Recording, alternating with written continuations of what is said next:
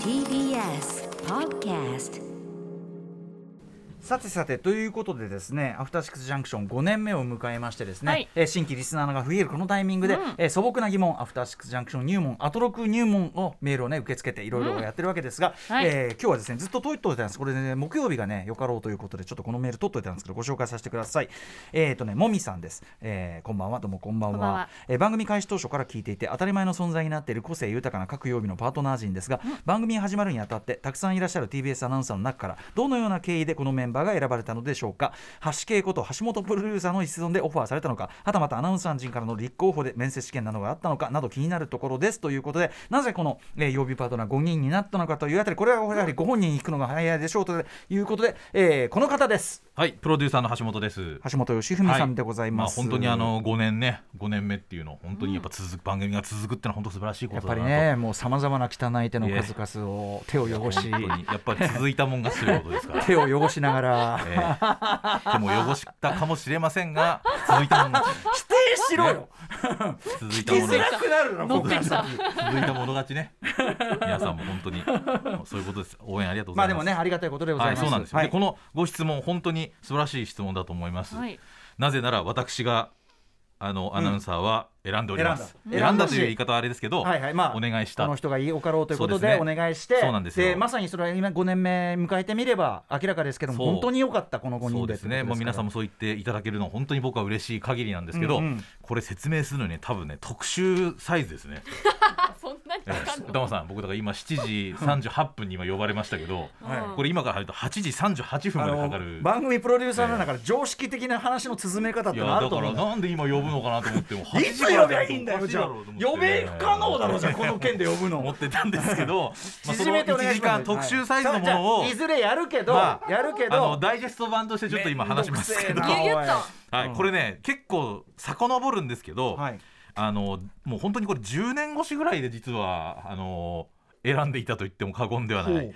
つまりこれ昔あった「ザ・トップ5」という番組とか、えーあと熊崎アナウンサーがやっていた「興味ある」という番組があったり、あとはその昔、えーとまあ、秋の 10, 夜、まあ、10月から3月までやっていた「好奇心家族」という、うんうん。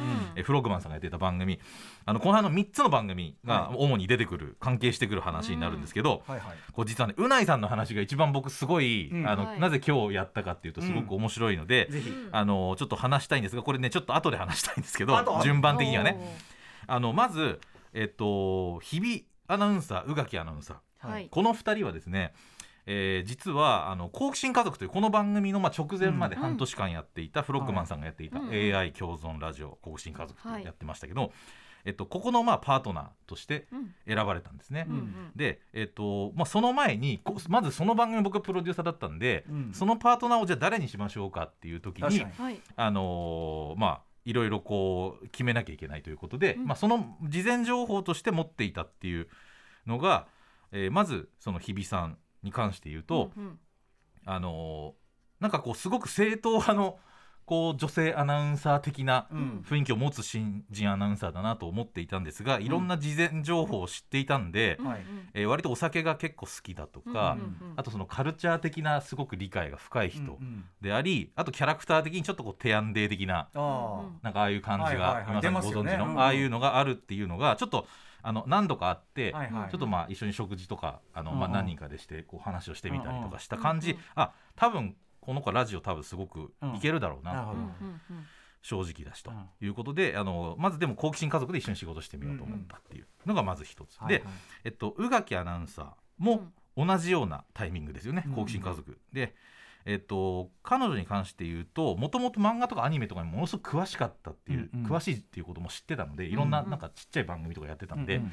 ただそれが、あのーなんかもっと発散できるところがうんうん。必要なのかなっていうのと何かこう彼女なんか言いたいことや伝えたいことがあるんじゃないかっていう,、うんうんうんなんかものすごく感じたんですよ。はいはい。今となってはね今となってはですけど、うんうんでそそれを感じたんで好奇心家族で一緒にまあ半年間番組やってみて、はい。まあ、間違いなくもうラジオできるなっていううんうん。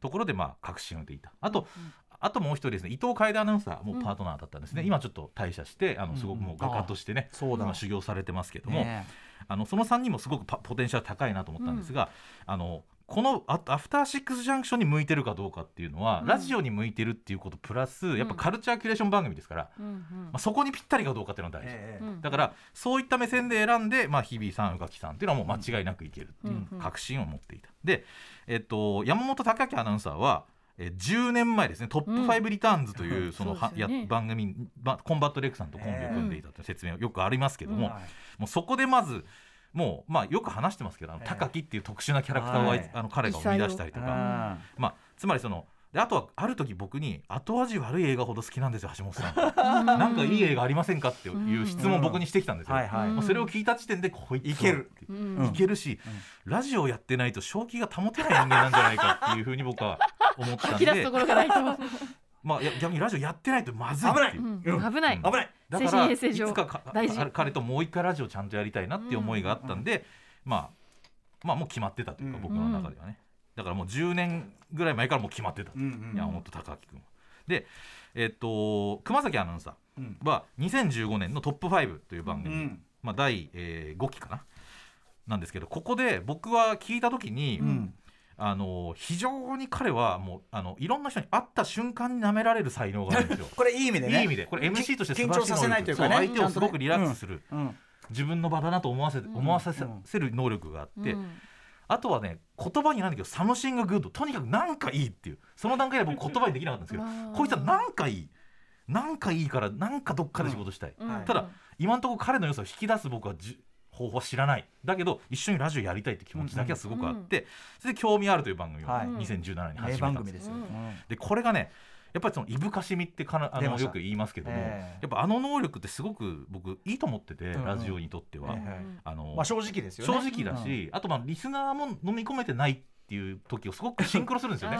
そこはいぶかしむなよって瞬間もありますけどね。まあまあでもねこれね実は歌丸さんもこれいぶかしみのプロと言っていいと思ってるんですよ僕は。私ですか？ええ。やっぱり特集でなんだこの人っていう主張があった時にやっぱいぶかしむってまず一回入るわけですよ。でもそのいぶかしみの先に納得がある確かにね。うんでも熊崎君はいぶかしみの先にまだ納得のスキルがないっていう状態だったんでこれはまあ今後育つだろうという。いぶかしなままだからこれそう。はねでもだからこれはでも彼はすごい才能があるただまだ言葉になってないんです僕は今でこそ言語ができるけど昔はその言語ができなかった、面白いよ。なんか面白い。だからカルチャー味はちょっと彼には分からなかったんだけど今ではすごくあるんだけど、分からなかったんだけどもこ彼はとにかく才能があることだけは分かるから、まあブッキングが絶対したいっていうのが熊崎アナウンサー、はい。でさあそして。そしてうなやアナウンサーですよね、はうなやアナウンサーでこれ今ね今でこそこうゲームとかね、うんはいボンクラっていうキャラクターすごくあるんですけど、はい。まあ、もちろんうなやさん覚えてると思いますけど、はい。2012年、はい。トップ5リターンズという第2期、はあの山本隆明さんが出ていた期ですけど、このえっとまあその時期にですねあの高橋義明さんが出ている曜日があったんです、はい音楽ジャーナリストのね、うん。そこに実はうなぎさんはアナウンサーになる前はい。大学生時代にうん「北コレガールズ」というですねレポーターとして、うん。コーナーのレポーターとして実は出演していたんですよ。でそこが僕は出会いだったんです、うん。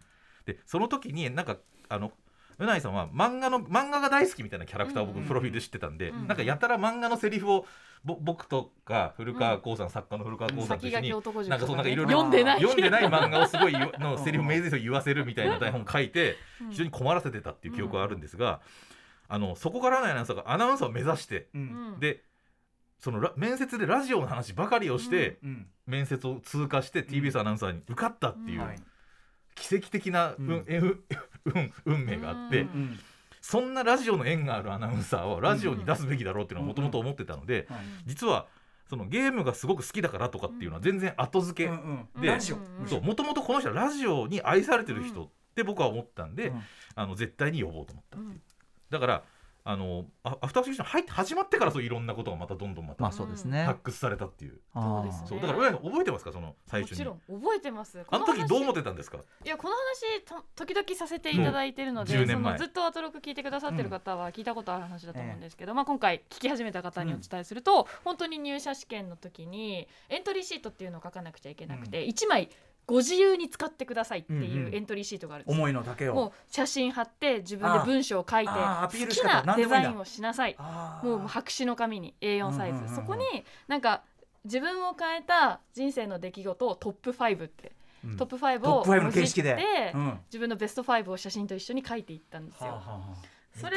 それがやっぱりなんか自分にとってのもちろん TBS への愛着とか TBS に入りたいっていう思いの一番最初にあったものですし、うんなんか、まあ、TBS 一応テレビの入社試験なのでなん人事面接くらいで、役員の前ではちょっとテレビの話もしてほしいかなみたいな アドバイスもいただきい。ただきながらあそうですね失礼いたしましうんうんうんたみたいな感じで。でもやっぱりラジオもやれるテレビ局はうんうん。TBS しかないから、確かに。TBS に入りたいですっていうう思いを伝えて合格させていただきました。ね。うわうんあね。まさにそれですよね。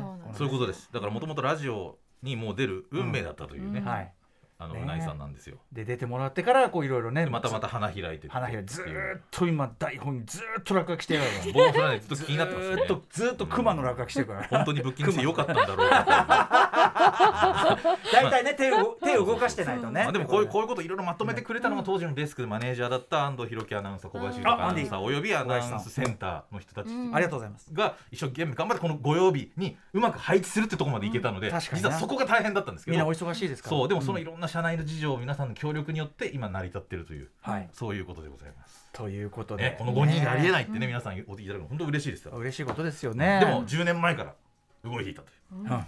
うん私の進路遠望が。ええ、そういうことですね。はい。うん。手をよ手を汚した回がということで手を汚しながらも。